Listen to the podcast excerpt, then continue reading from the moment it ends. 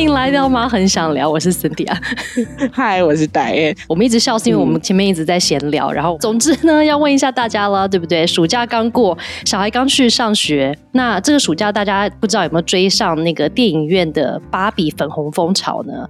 那因为暑假的时候，我跟戴燕都在美国嘛，我在美国的时候，我就看到很多一群一群的人就穿着一身粉红的去吃饭，然后我就跟我姐姐讲说，哎，他们是不是有那种就是台湾常我们是什么生日趴或什么的有没有？就是姐妹们大家会相约穿某一个颜色啊，某一个花样，然后一起去吃饭嘛。所以我就一心觉得说，他们是不是在走某一个 theme，就是哎粉红 theme，所以他们大家都穿粉红色。我姐姐说不是，他们是因为要去看芭比，所以他们就相约穿粉红色，然后去吃个饭啦，然后就一起去看芭比这样子。所以在美国就会常常看到粉红人飘在各个地方这样走来走去，所以就发现哇，这个芭比风潮真的是很红哎。然后在美国的时候呢。我就去看了芭比，我还带了我家小孩跟我姐，我们大家就一起去看了。那芭比呢？其实我不知道现在小朋友还有没有在玩芭比，但是我小时候就是我很爱我的芭比耶，我我很喜欢玩芭比娃娃。打叶小时候有没有玩过芭比啊？有啊有啊，我也很喜欢玩。其实我印象中，芭比最喜欢帮她就是绑头发嘛，然后换各式各样很华丽的衣服。或漂亮的衣服，我还记得，就除了我有芭比之外，我弟弟还真有一个肯尼跟一台敞篷车，真的很有名吗？是不是？肯尼跟他的敞篷车。后来是不是就是除了白皙的芭比之外，好像也会出现有咖啡色皮肤的呀？然后或者是感觉是越来越多元。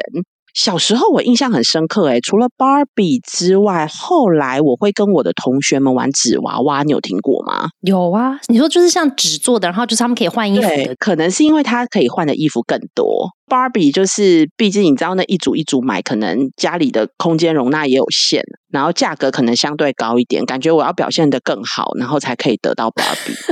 你很厉害，你还帮你芭比梳头，对不对？我家的芭比都很可怜，就那电影里面不是有一个芭比，就是头发都被剪掉的嘛？我就是属于那个把我家芭比头发剪掉的。完小时候我的置业哦，大家可能都不知道，是当那个理发店的帮人家洗头的那个人，是我的人生置业哦。对，所以我就把我家的芭比洗头，洗头。可是呢，芭比。好像不能洗头，我就把我爸的那个刮胡泡啊，因为他不能起泡嘛，就刮胡泡拿来帮他洗头。之后我家芭比就变秃头，因为头发全都掉光光，所以我家芭比是无头，就头发就全部就落发，就没有头发啦。然后我有好几个芭比，还有芭比有被我剪成短发，就是俏丽短发。对，所以我有各种头发的芭比。但是真的，在我小时候的那个年代呢，可能是我妈妈刚好购买的，真的都是金发蓝眼的白皙皮肤的芭比。但是这次找资料的时候，我还真的觉得我错怪了芭比这个 Mattel 的这个玩具公司。哦，因为呢，我从他们的那个网站上面发现，其实早在一九六五年的时候，其实就开始出现了太空人芭比，不是只是每天在就是开着跑车，然后去跟朋友喝下午茶的芭比哦。然后呢，在一九八零年代呢，就像你讲的，出现了非裔跟西班牙裔的芭比。一九八五年就发行了女性无所不能的芭比的系列广告，就是告诉小女生说你无所不能啊，你是要做什么都可以。然后就做了很多不同种类的芭比嘛，各种职业的啦，各种样式的芭比。那但是随着这个两性平权啊，其实芭比呢常常都会有被争议。就我小时候的记忆里面啊，就是后来长大一点，其实芭比的争议就是有关于她的身材比例，因为有很多人说她的身材比例其实很不真实嘛，所以呢，她的那个头跟身体跟腿的比例是在真实人上是绝对不可能。出现的，所以那个时候很多的争议就是讲说，那这样子小女生们或者小男生们玩肯尼，就会觉得说，哎，那我们的身材比例是不是就要长成这个样子才是美的呢？才是漂亮的呢？所以呢，很多人就会从这个美啊、性别啊、身材啊这些议题来聊芭比，说它是不是会带给小朋友错误的期待？你说，如果我们会觉得美，其实就是那种样貌而已，就是一定要这么身材凹凸有致啊，然后可能要个九头身还是十头身啊，这样子错误印象。对呀，但是在二零一六年，其实蛮晚的。二零一六年的时候，我们 Tell 它才推出了不同体态的芭比，它推出了凹凸有致的芭比，还有娇小玲珑芭比，以及个子很高的芭比。嗯，所以可能就是要没有胖的芭比啊。凹凸有致芭比哦，就是比较丰腴的那种嘛。对呀，才会凹凸有致啊。我以为就是他现在这个就是凹凸有致，哎，就是你知道吗？前胸跟后臀。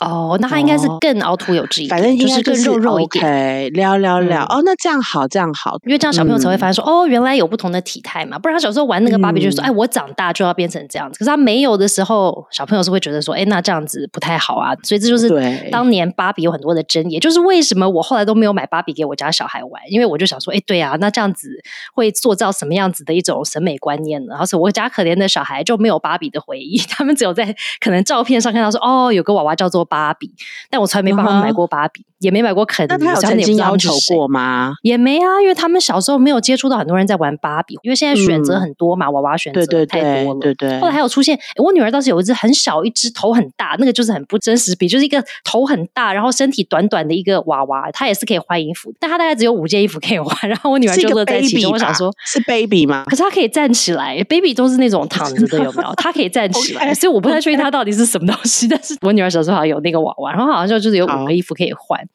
对。所以她也没有觉得她需要芭比，她就觉得啊，这个也就行了。哦，对啊，因为我就是两个男的，所以完全没有买娃娃这件事情，他很不会要求。对对，所以我好像也很难用我以前这些娃娃的印象，然后来想象现在小孩是玩什么样的娃娃。对，因为他们喜欢的可能真的就是跟我们小时候不一样了。嗯，但是啊，姑且就是因为其实芭比这个电影啊，开始演的时候，其实我是蛮久之后才去看，所以在前面其实就看到很多的朋友在脸书啊分享他自己去看了芭比的一些感想。然后也看到一些文章在谈论芭比嘛，所以其实我看之前就大概知道一下，说哦，他好像不是真的，就是因为刚开始有看到那预告，我就想说谁会去看这个电影呢？就是你知道一大堆粉红的人，然后就是好像就是像假人这样。我想说这个电影真的不用看。好，是到后来是因为大家在聊，就说哦，他其实不单纯是一个就是这样子，好像大家都是很漂亮的人，然后在海边上跑来跑去的那种故事，它其实是有更深层的意义的哦。好，所以后来我就去看了芭比。那姑且不谈芭比这个电影到底好不好看，因为其实也有蛮多两极的想法。有些说是有好好看，有些觉得说实在太难看了。所以，我们今天就不谈它到底好不好看这件事。但我觉得，或许这个电影它的原意，可能就是要希望看的人，不管是大人还是小孩，都可以去多多思考一些议题吧。它里面讲了很多议题嘛，我觉得可能只是要让我们去多思考一下。我们可能常常觉得，哎，事情就是这样子，就是习以为常的啦，或者是我们觉得应该就是这样子的一些刻板印象，然后让我们多想想说，哎，真的就只是这样吗？或者是是不是有别的可能性的一些想法吧？那我觉得在电影它其实就讲到很多议题，就包括像生命的意义呀，我们从哪里来呀，然后父权女权的性别定义呀，还有包括对自己跟其他人的期待。那今天呢，我跟达燕就选其中一个议题来聊。一下，又是个有点小小沉重的话题了。好，就是社会对女性的各种期待，还有性别的差别对待这件事情。好了，那如果你是男性朋友，欢迎你也听一下，因为这可能是你所不知的 社会状况。女性的想法到底是什么呢？那大家可以来听一下下一段的一些叙述，你是不是觉得有点熟悉呢？是不是觉得说，哎，对啊，我常常就会遇到这样的事呢？比方说。没有丑女人，只有懒女人啊！或者是上班的女性要家庭跟事业都要很平衡，都要顾好啊！我觉得这个好像在生活里面，我们都会常常碰到，还不小心还会跟别人讲。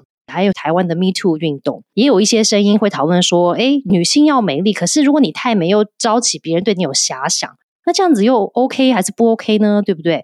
所以其实这些议题其实是蛮复杂的一些议题，然后蛮多面向的。那总之，我觉得在看过芭比之后啊，我觉得或者是我们自己多多思考一下我们现代社会的一些现象的时候，就会发现，在一个男权的社会里面做女人，其实真的是蛮难的诶不容易耶。嗯，你刚刚讲到那个什么女性要美丽啊，然后如果你太美丽，就会让人有遐想。就有在学生时代，就是高中的时候啊，那因为你都要去补习，然后会很晚回家嘛，应该说我们自己就会很留意自身的安全。我记得那时候可能学校也会就是呼吁，像我们女生就不要穿的就是太暴露，然后就有人有这种说法，意思就是说今天其实你会被性侵害，可能是因为你也自己穿的太露了这样的一个说法。然后那时候我们就觉得其实还蛮愤愤不平的耶。为什么这不是应该是这个性侵害的有问题吗？为什么是因为我今天穿的比较嗯露一点，然后好像让人家引起人家想要侵害你的这种想法？对呀，很多电影都会演这些议题嘛，对不对？就是会觉得说，哎，都是怪罪了，可能这个女生好像表现她要了，或者女生她穿着稍微辣一点啦，然后男生就哎觉得说可以哦，然后结果后来可能对她做的他不想要做的事情之后，他又说都是你穿太辣啦，或者是 对不对？让我引起了我的遐想啦，对，所以这些。议题其实就是环绕在我们的生活之中。那今天我们就要来针对一些这些议题来聊一下啦。嗯，好，那我一样也是在美国的时候，那时候快要回来了。然后呢，就是身边也是有一些华人朋友住在美国的，他会告诉我说：“哎，你们回去一定要看 Barbie。”然后就说 Barbie 这一部戏真的太值得看了。然后我们说，那为什么它值得看呢？因为听到 Barbie，我真的也是一种，谁会去看？好像不是那 么适合我，你知道吗？因为我自诩就是自己是一个就是很蛮理性的女生，所以我想说啊，Barbie 粉红泡泡，一想到 Barbie 真的就是这样。虽然以前小时候会玩 Barbie。后来他们就说啊，这跟女权有关的。然后一听到哈女权，但你知道我也是一种没有那么强调女权这件事情。可是反正我还是去看了。那我觉得他其实最后生意是一个人啦。你要成为一个什么样的人，你不是附属于谁这样。但因为我们今天其实刚刚 Cindy 有讲到，我们其实是想要了解一下，可能在男权社会里面，就是做女人，其实有很多的可能是节目，或是很多的文章，其实我觉得都会把一些就是芭比电影里一些就是很经典的独白分享，因为这真的有时候蛮 touch 到有一些女性朋友就会分享，就是他们其实在看芭比的时候，有某几段其实他们就哭了，因为其实他们感觉其实有 touch 到他们的心，就有强烈。我其实还好，你。呢？你有在整个看芭比的过程里面就是落泪吗？有哦，然后我就觉得我是不是有点怪怪？然后我女儿就回头看我，想说这有好哭吗？比方说它里面有独白啊，讲到有关于她觉得当女人很难这件事情，所以她就列了一大堆一些我们在文章里看到的。对那一段我看完之后，我还真的哭了，因为我觉得说，嗯，真的当女人很难。好，那我们现在就读一下独白的内容，然后呢，就大家也来检视一下，有没有哪一些呢？是你觉得你。你现在或是你曾经有背负的这些期待跟压力呢？好了，我要开始喽。他就有一句就说：“当女人太难了，你很美又聪明，我听不下去。你说你很废，就是好像呢，女人总是求好心切，却又总是受到批评。然后再来哦，他说：女人要瘦，但不能瘦过头，也绝不能说想要瘦。”要说你想要健康，但还是要瘦。我心里 always 说，难道不能刚刚好就好了吗？还有，女人要有钱，但不能爱钱，因为这就太俗气了。然后，女人要当老板，但不能骂人；女人要当领袖，但不能反对别人的意见。常常，女人会被要求你要委婉而坚定。女人要乐于当妈妈，但不能老是聊小孩的事。要当职业妇女，但也要照顾别人。哦，这感觉好像压力很大。然后呢？是不是读着读着就沉重了嘛？呃，还有女人要为男人的恶行负责，这很离谱。但如果呢，你指正这一点呢，就会被说是在抱怨。女悦为己者容，但不能招摇，以免招蜂引蝶或威胁到其他女人。然后你要有姐妹掏，但不能被比下去。然后女人呢，要脱颖而出，并随时心怀感恩，但千万别忘记体质很腐败，非得认命，但随时感恩。这怎么感觉真的很悲哀啊？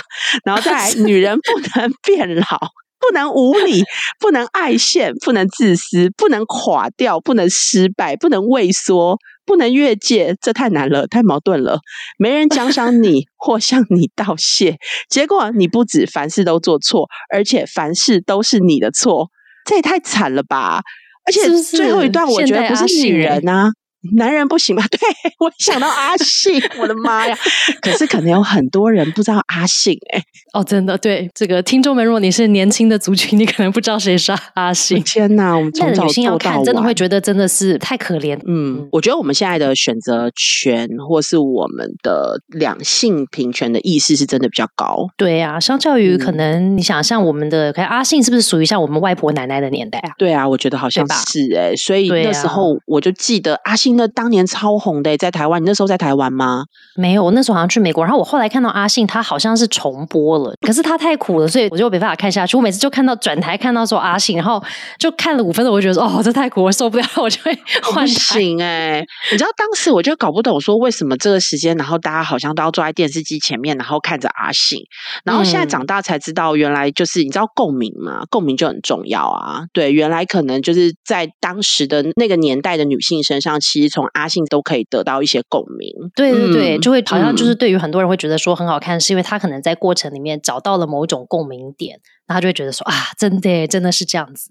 那或许是像我这种看到那一段那个独白的那个，就会落泪，就觉得说，就好像有人帮你把心事这样子很精简的讲了一段，就觉得说啊，真的，真的就是这样子。通常有时候讲的太冗长的，比方你去听个演讲，或者你看一个文章，它比较冗长的时候，反而那个情绪不会这么多嘛。但是因为他很精确的帮你都讲了，你就会觉得说，对，真的。比方说。你要瘦，但又不能太瘦。但是呢，你要瘦，你也不能说你想瘦，你真的是要健康。我觉得这个常常都会发生啊，真的。然后我觉得像女人要有钱，但是你又不能说你很爱钱，或者你要赚很多钱，因为别人就会觉得说啊，你怎么这样子，好像很爱钱，就是像拜金女有没有？因为被人家讲，所以你要取到这些外号给各个女生们。所以我就觉得说，对啊，当女生真的很难呢。就是如果你能力很强，别人就觉得你好像你太强势了，对不对？你看强势的女生，那个大部分的人都会觉得说不是一件好事。可是她其实就是可能很自立。自强啊，对不对？但是大部分人对于很能女生真的能力很强，或者是说她对于她自己要的东西很确定，然后很努力的去追寻的人，有时候都就会对他们有一些负面的一些评比。所以我就觉得有时候当女生真的很难，但你又不能很废的一直坐在家什么都不做啊，因为那个时候你又会被讲说啊，你实在是就是都没有追寻你的梦想，女生怎么可以没有梦想呢？所以呢，就会又会被讲说你这样子又不行。所以我就觉得说做女人真的有时候有点难，就是好像你怎么做都不对。所以就是像你讲，要找到那个刚刚好，有没有？你做又不能做太多，又不能做太少。这就是为什么我觉得女人难为吧，因为哪有办法都做到刚刚好呢？对不对？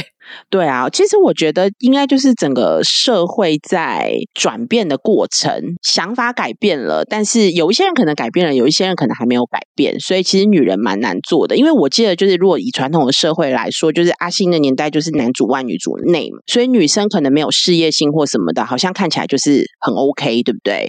但是你看啊，现在社会在改变，所以如果今天一个女生就是问你说你以后想要干嘛，然后他就说嗯，我只想要找一个好人家嫁了，你就会觉得这女的很废，好像。像不应该有这样子的一个志向，然后又希望可以要有工作的能力，但是你又不能太有事业心，因为你为了要成为一个妈妈，然后你要顾家庭。其实我觉得是整个社会，我们都知道要改变，大家的想法一直在调整。那有的时候，其实我觉得就是框架啊，因为我觉得我自己是一个想的比较开的人啊。我其实就蛮强势的，我也没有在管别人 说我什么。然后我虽然是一个女主管，然后但我没有想要可能要很委婉，因为大家会期待一个女主管可能在会议里面出现就会很委婉。嗯，对啊，那我就说不好意思哦，但其实我很恰。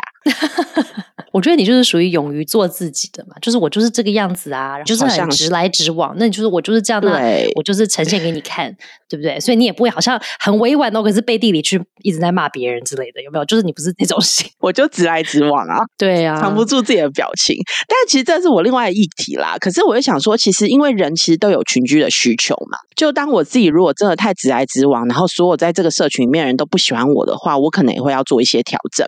所以，其实我觉得会有框架，其实是必然的。就是其实是我完全可以理解。有时候我自己也会给我自己一些框架，因为我觉得这些框架会帮助我成为这个社群的一份子。所以不得不说啊，就是虽然在我成长的这个台湾社会，其实越来越有就是这个性别的平权意识，但是当你呢，就是真正踏入婚姻，然后成为职业女性的时候啊，你就会发现，其实女性在职场上。就是回家，然后工作，回家回家也是要工作，所以就是家务工作的时间跟心力，其实真的是如人饮水，冷暖自知。对，因为我我知道，就其实我们有很多元的这个家庭的这个，或是男女的分工，其实我觉得已经不是再像以前这样。可是我之前在做工作家庭平衡的这样子的一个研究的时候，收集了很多的研究的 data。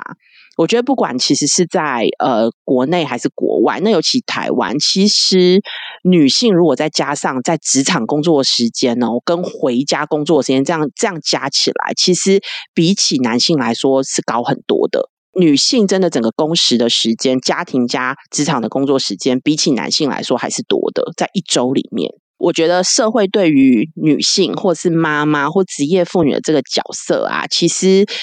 也是，我真的觉得是还在进步当中啦。因为我我不知道现在怎么样，但是至少就是六年前，就是我生了小孩嘛，第一次成为妈妈之后，其实那时候带小小小孩去就是几个公共场所啊，其实也会发现，就是亲子厕所其实是设立在女生厕所里面是比较多的。那你看，像我是小男孩啊。然后有的时候我就觉得说，让我老公就是带小孩子去上厕所嘛，对不对？那有一次我就记得我老公就带回来说：“哎，我们男生厕所里面没有亲子厕所。”然后就又换我要带小孩子去。对，那我觉得其实这样其实是一个，就是环境其实它其实也意味着，就是孩子如厕这件事情似乎是母亲和女性的需求。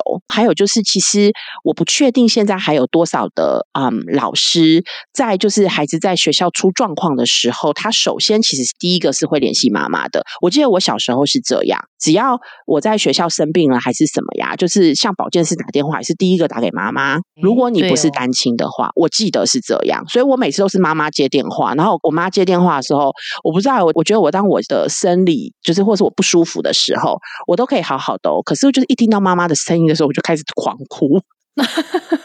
就觉得委屈了，对不对？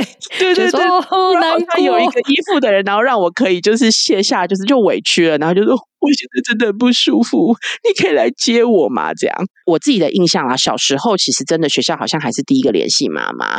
然后，呃，我在大学的时候，那时候其实呃，因为我是儿童与家庭嘛，所以有些老师毕了业之后，他们是会到就是幼儿园去任教的。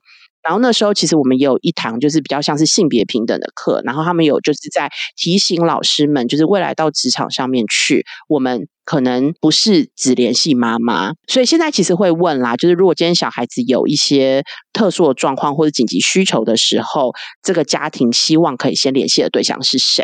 嗯，或者是填表说他可能会让你填顺序有没有？就是第一个联络这个，然后第二个联络这个这样子，对。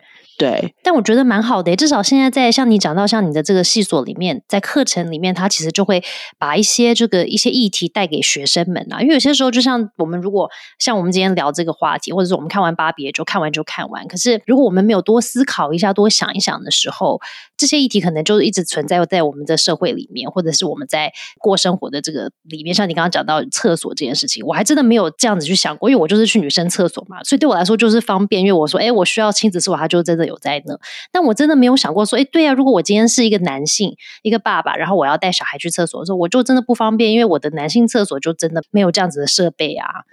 对，但我觉得很好的是，多点人讨论的时候，或许下一个人在设计厕所的时候，对不对？可能就会多想想说，哎，对啊，或许我们应该要独立有一个亲子厕所，或者是有没有任何人都可以去这个厕所，不管是爸爸还是妈妈，还是阿公阿妈，有没有都可以啊，对不对？嗯嗯，对。现在我觉得越来越好了啦，就是在游泳池畔，其实我觉得真的越考虑越周详，就是因为不管是去游泳池还是我们去泡温泉嘛，就是会有男生跟女生的更衣室，对不对？你会发现妈妈们会带小小男孩进到女生更衣室嘛？但现在其实很多地方有明文贴，就是例如说三岁以下你才能带，三岁以上其实就不能。我会遇到的状况就是，如果今天爸爸没有去的话，我可能就没有办法进去。那现在都有那种亲子的，所以我觉得现在的思考是越来越周详了，就是否亲子的就好了，可能就在游泳池畔旁边就有一个专门是亲子的，就不一定是要男生就是跟妈妈进去就不行。这样子，嗯嗯，或许像你讲，真的社会是还是有在改变的哈，所以有也不要太看了那个芭比之后，觉得实在是人生太惨烈，然后实在很悲观。但是好消息是，社会有在改变，然后有慢慢朝着可能对于这个议题，就是各种有关于性别啦，或者是说两性啦，这个平权啊这些议题，会比较更有意识一点。所以我觉得是一个好事吧。或许在我们小孩跟他的小孩的年代，可能就会有不太一样的世界。希望啊，希望是这样子。嗯，我觉得是这样，真的有在调整跟改变。至少我真的觉得我有明显感受到，所以就是好消息。打因我要问他，就是因为我去看芭比的时候，我先生没有跟我一起去看嘛，就是我跟我我儿子有去看。但是呢，我们那一群就是女生啊，所以我就不知道说你的先生有跟你去看芭比吗？还是说你有看有男性男性有人有跟你分享到他去看了芭比有什么想法吗？对我现在没有一起去看呢，但有一次聚会，就我从美国回来的第一次聚会啊，就是跟好朋友，然后有男有女，然后我就想说，哎，那我要了解一下，是不是这部电影真的在台湾很红？市场调查一下，对对对对对，到底值不值得看啊？然后我就问了他们，然后其实我觉得男生好像就会简单的带过，就是说，哦，这这就是一部跟女权有关的电影，然后就结束了耶。可是其实说实在话，我觉得因为我一直没有很喜欢将男权跟女权就是二元对立。感觉好像就是哦，我们好像这个在男权的社会里面，女性被压抑了很久很久很久，对不对？然后呢，就出来，然后我们要争取我们女生的自己的权益，有可能是这样。因为我不太喜欢太激烈的人，言语激烈，我其实都不是那么喜欢。所以我可能曾经就看到有一些女权主义者，然后就是会很出来的发表一些非常非常激烈的言论。所以这其实对我来说，就对我的影响就是，嗯，其实我觉得好像这个其实也没有一分为二啊。然后其实我们在强调的，或是我们希望的社会，其实也没有要对立。而且我觉得这个在芭比里面不是也有呈现吗？对，他们就是演就是很极端的女权，有没有女权的社会状态？就是芭比的世界。然后肯尼有没有其他男性就好像变附属品？然后就是你看我，所以我才有意义呀，对不对？然后相反了之后，他们不是去真实世界吗？哎，如果你没有看过芭比的朋友们，真是抱歉，我们就整个大暴雷。有肯尼就去了真实的世界吃饭，说天哪，这世界太好，因为 男生就是当权，然后什么都男生说了算。然后他回去芭比世界，就把芭比世界整个大翻转了，变成男权社会。可是呢，我觉得电影里面也演到，就是。不管你是很极端的女权，或是很极端的男权，这个社会终究是很失衡的吧？里面总有人是不开心的，跟没错，对不对？变成附属品的嘛？所以这样就是好像真的不太健康的一种社会的状态。是，所以这其实我不乐见的。所以虽然我们不说我们到底对他喜欢不喜欢，因为确实，其实，在看这个影片的时候，我自己没有那么希望的，就是看到这种，就是我觉得很极端的一种，就是女权主义至上的社会，或是男权主义至上的社会，有没有？就是那个。一整桌的主管全部都是男性，可是我们要知道，就是其实我们现在社会并不是这样。我们一直在寻找这种，就是我更喜欢的，不如说是相互尊重吧。我觉得 Cinta 应该认同，就是男性跟女性之间，如果我们可以理解就是对方而相互尊重，我们没有说女生一定要赢或男生一定要赢。好，Anyway，就是我觉得这个东西是我没有那么喜欢的啦。那但我自己在看了芭比之后，其实我觉得影片倒是有很多的提醒，因为他提出了蛮多的性别刻板印象。说实在话，我觉得他的极端的展现，其实也是要让大家比较容易可以看到，或者这就是一种手法。刻板印象会引发许多人的共情，所以我更喜欢的是后来他带的那一股就是思考的风潮。就像现在我们为什么想要谈芭比，或者是为什么大家看了芭比之后，有好多的文章，或是好多的节目开始畅聊芭比，不是在讲它的这个里面，就是 c i n d a 刚刚说的喜欢不喜欢，而是这个影片看完了之后，对我们的影响是什么，或是我们看完每一个人会有不同的想法。我觉得我是喜欢，嗯，它带起了一股就是性别角色的这个反思。嗯，对，而不是我们讲到，对不对？对，因为我觉得前一阵子我们在讲到比较跟性别可能相关的，比较像是例如什么同同性议题呀、多元家庭啊，就是这其实都跟性别是有相关的。对，那我觉得现在是真正带起来看，就是哦，那性别在这个社会上面，有的时候有没有是我们其实自己好像觉得很习以为常，但是其实它某个程度是。长而未见的这种传统的性别定位，但其实我们可能需要做一些调整。自己可能就会想说哦，那我自己有没有在没有意识的这个情况之下，就把这个性别的刻板印象带给我们下一代？对呀，我也这样觉得。我因为我的学习背景的关系，所以其实我有被提醒，就是当我今天不管是生男孩或是生女孩，在一开始孩子的衣服的选择上面，我们是不是可以中性一点？就是这个世界上不是只有蓝色或是粉红色啊。因为以前其实常会觉得，哦，生了女生我们就买粉红色衣服给她穿，生了男生我们就买蓝色的衣服。但其实这个世界上它还有绿色啊、黄色啊，这个跟性别是比较没有直接连结的，所以可能在颜色的选择上就没有可以直接对应性别，就是注意到这个颜色的部分。对，我觉得我小时候。我们家小孩也是，我还故意会买蓝色给我女儿穿，然后粉红色给我儿子，就是我就是要反着来就对了。就是我只是就会觉得说，哎，男生穿粉红色也很好看呐，然后女生穿蓝色也很好看呐。所以我们家小孩就是一度就是穿衣服都蛮中性的，也不是大家颜色都可以互穿，因为就没有特定说，好像女生的就是整个都是很粉，然后男生呢就是都很蓝。但是我觉得我们家两个小孩的年龄算是近的嘛，所以有时候呢，像我买东西，我就会，比方说我买水壶，我就会同时一起买两个。可是问题是，就要区分，因为你要知道说这一件是姐姐的，这件是弟弟的，那他们尺寸又有点雷同的时候，就有时候颜色就要区分啦。那所以有时候就会难免可能会买比较中性的给姐姐，因为这样她有，她如果不能穿的时候，我还可以留给弟弟。但有些时候难免，对啊，难免有时候就会遇到那个女生，我可能就会说啊，那买紫色、粉红色系列，我这样比较可以知道是姐姐的嘛，然后比较好配可能其他系列的那个衣服。但我觉得我跟导演可能就是在。潜意识的地方，我们都有试着去，不要好像觉得男生只能穿这个色系，女生只能穿这个色系，所以小时候选衣服的时候，我们都 还真的会努力避开一下。对，然后我也有遇过，就是我弟弟的儿子啊，他就是在某一段时间点很想穿裙子，然后那时候家人就会觉得说，嗯，这样对吗？可以吗？然后我就觉得为什么不行？苏格兰人不是也有苏格兰裙吗？是男生在穿呐。对，所以我就觉得就是让他满足他想要的。那你说他现在是不是还是告诉我说他还要穿裙子？其实没有啊。因为他们就还是会社会化。我要讲的就是说，其实男生穿裙子也蛮好看的啊，女生穿裤子其实也很 OK 呀。就是小时候就是不需要那么的设限，而且我觉得现在的男生们好像也有点突破了。现在不是也说蛮多男性是穿裙子的吗？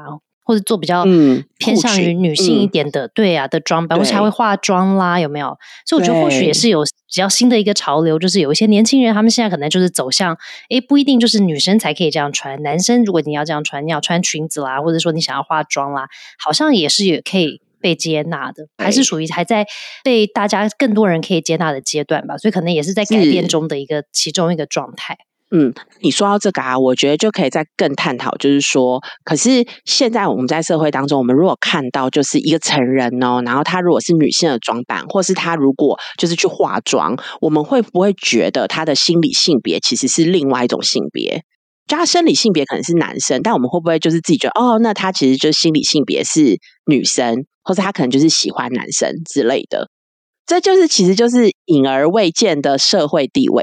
如果我们今天是真实的，可以觉得说，哦，男生其实也可以穿这样。他今天这样的打扮，其实还是男生，他还是爱女生的。但是这是他觉得他这样子美。我觉得像你讲的，就是有更多的包容跟可能尊重吧，对不对？互相的尊重，对不对？就尊重说，哦，你这个是你的偏好，或是这是你的喜好，可能跟我的不一样哦。但是我觉得我们可以不同，但是我可以尊重你有你喜欢的样子、美感。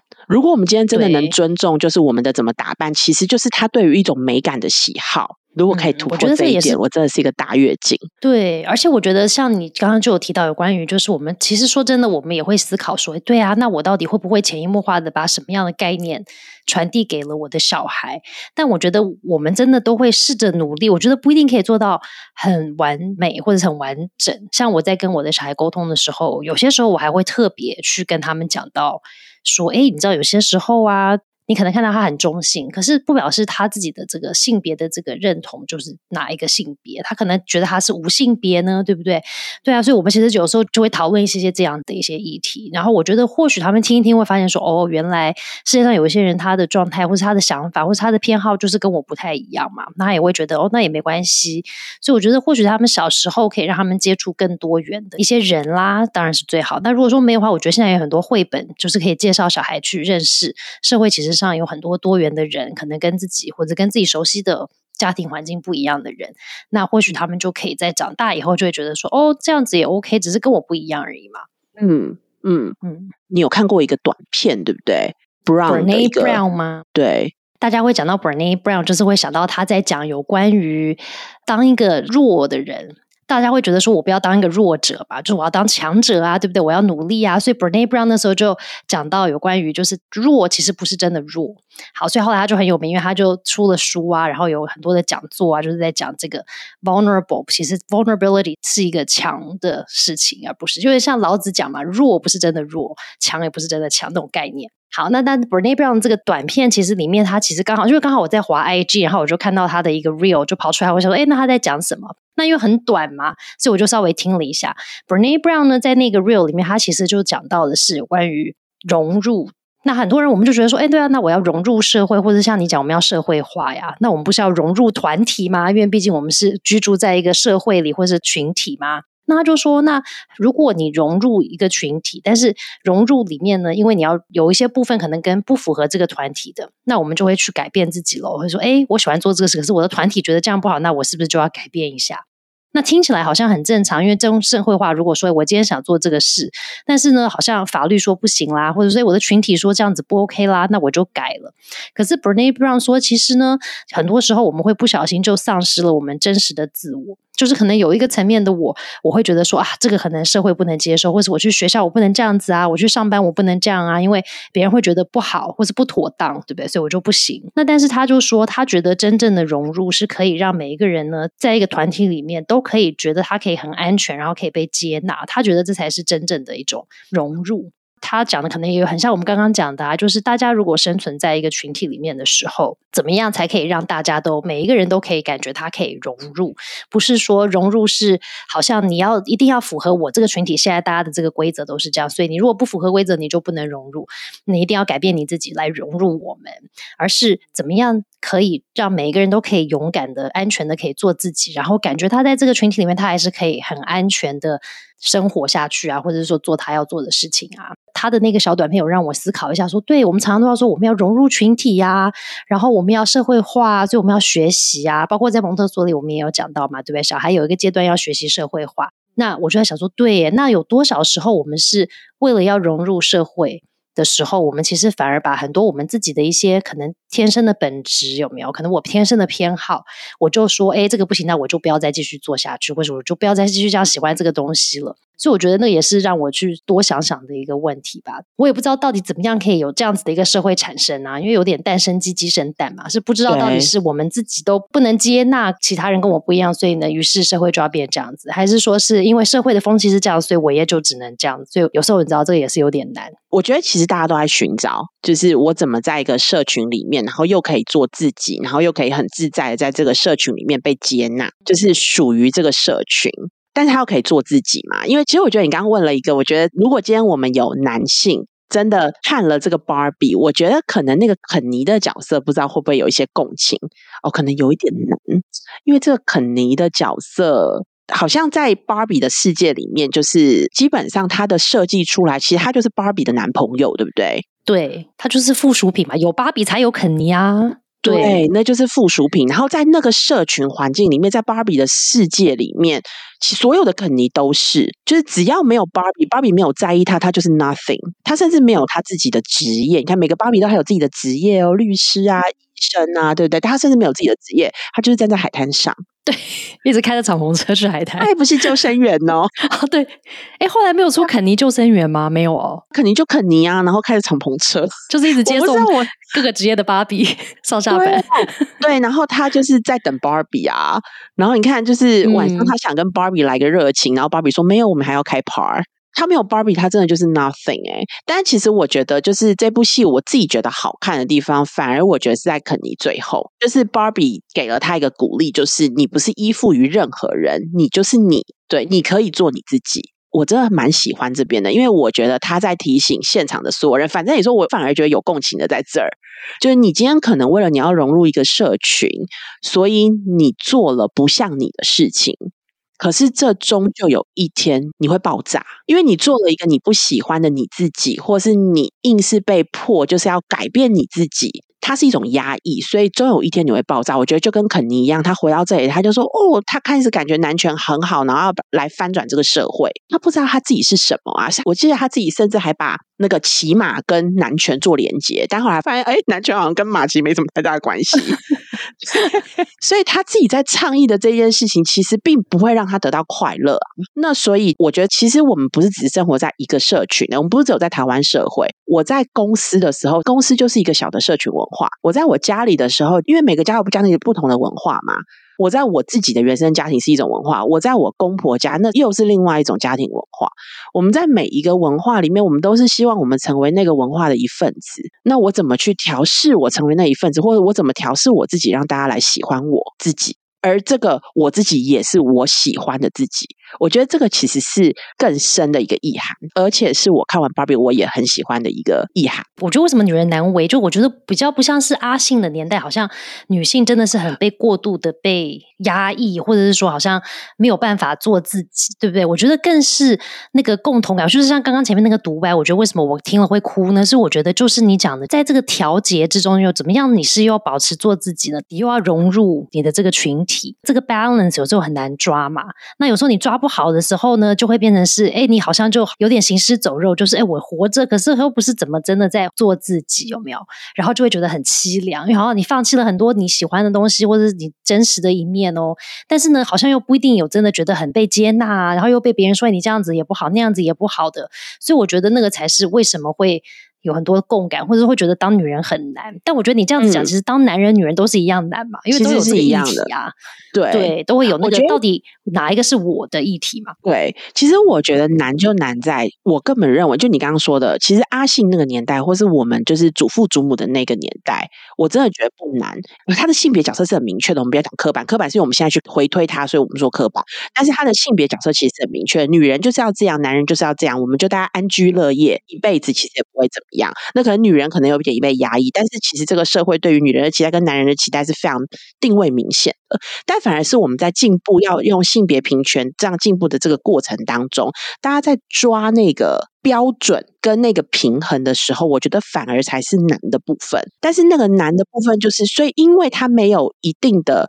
标准，或是我们要破除一些性别角色的迷失。那其实我觉得重点就真的就是终归是，那我是谁？不要把自己想说我是男孩，或是我是女孩，而是我是谁，这个才关乎到我觉得一个人的幸福感。对啊，我觉得现在很多的那种书啦，有没有那种什么自我疗愈书啊、自我疗愈课程，其实就是要大家回去做更真实的自己嘛，更认识自己到底是谁。